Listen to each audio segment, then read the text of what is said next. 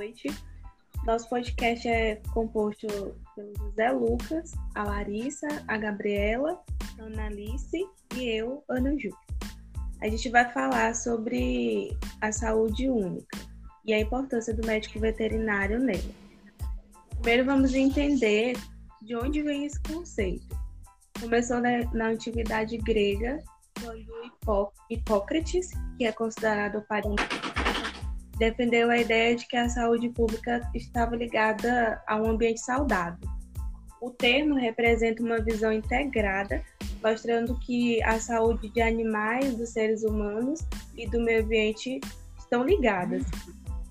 A interação entre humanos, animais e animais acontece em diversos ambientes, de diferentes maneiras, e podem ser responsáveis pela transmissão de doenças, entre elas uma das mais importantes, que são as zoonoses. A Organização Mundial de Saúde Animal diz que 60% das, do das doenças infecciosas em seres humanos são de origem zoonóticas. Os riscos da saúde única aumentam com a globalização e mudanças climáticas, transformações ambientais e também no comportamento humano dando aos patógenos a oportunidade de colonizar em novos territórios e também dando a eles a resistência a antimicrobianos. Este cenário também é muito propício ao surgimento de epidemias. E qual a importância do médico veterinário na saúde única? É, eles são, nós médicos veterinários somos vistos como os guardiões da saúde única. E podem estar atuando no controle de prevenção de doenças dos animais, na inspeção e fiscalização de produtos de origem animal, na pesquisa da, de tecnologia de produção e também no estudo de medidas de saúde pública relativas às zoonoses e manejo ambiental. Eu passo agora para o José Lucas, que vai explicar um pouco sobre o tema que ficou escolhido por ele. Certo. Então eu fiquei com a parte de vigilância sanitária, e vigilância epidemiológica, né? Certo. Pegando o grosso da lei 8080 de, da, da criação do SUS, nós temos que a vigilância sanitária é um conjunto de ações capazes de eliminar, diminuir ou prevenir riscos à saúde e de intervir nos problemas sanitários decorrentes do, do meio ambiente, da produção e circulação de bens e da prestação de serviços de interesse da saúde, com o poder de intervir em toda a cadeia do processo de saúde e doença. Então, a vigilância sanitária é responsável por promover e, e proteger a saúde e prevenir a doença por meio de estratégias e ações de educação e fiscalização. Então, quando a pessoa ela fica doente, o SUS ele não tem o único dever de, de tratar essa doença. Além, além de tratar a enfermidade, o SUS ele possibilita a essa pessoa um meio, um meio que ela nunca mais venha a ter essa doença, né? Além disso, é, são feitas promoções de saúde, informando, dando informativo a mais sobre doenças, campanhas de vacina e etc.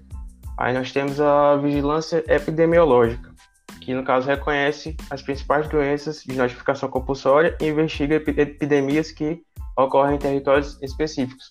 Por exemplo, se tiver um surto de, de dengue em redenção, é, a vigilância epidemiológica ela tem é, a responsabilidade de fazer essa contagem e divulgar, né? Por exemplo, ah, 360 pessoas só no ano de 2021 tiveram dengue. Então a, a vigilância epidemiológica é que faz esse, esse aviso, essa notificação. Além disso, a, a, vigilância ela tem, ela tem que ter o controle dessas doenças. Então não é só notificar, ela também tem a responsabilidade de controlar. Agora eu passo a fala para Larissa, né, que ficou com a colaboração na proteção do meio ambiente. Tá. O médico veterinário, ele atua também na proteção e preservação do meio ambiente, tanto da flora quanto da fauna.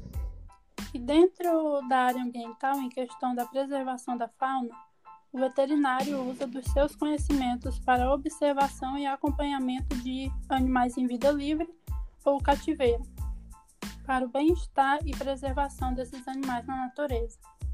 Caso haja comprometimento de uma área vegetal ou acidentes envolvendo animais, O médico veterinário é responsável pelo resgate dos animais afetados e pela correta destinação dos mesmos. Um exemplo é as queimadas que aconteceu no Mato Grosso ano passado, que afetou tanto a área vegetal quanto a vida de muitos animais que habitavam lá. Então, tinha veterinário junto com os bombeiros, ajudando no resgate desses animais e fazendo os devidos procedimentos que eram necessários para salvar a vida deles. Ou pelo menos tentar, né? já que muitos não resistiram aos ferimentos e acabaram morrendo. Agora a Gabriela vai explicar a tecnologia de alimentos e inspeção de alimentos de origem animal.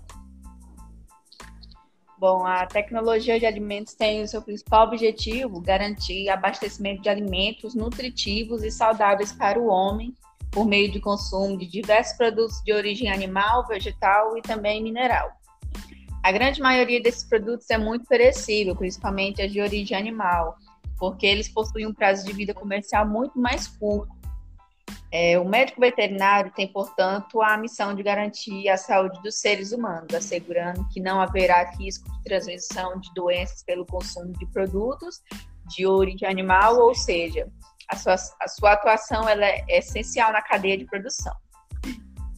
Durante a, a graduação, o médico veterinário adquire conhecimentos técnicos para atuar desde a sanidade de bem-estar animal, para que se tenha uma boa matéria-prima, até a atuação nas indústrias de implementação dos programas de autocontrole, destacando-se é, todos os demais profissionais.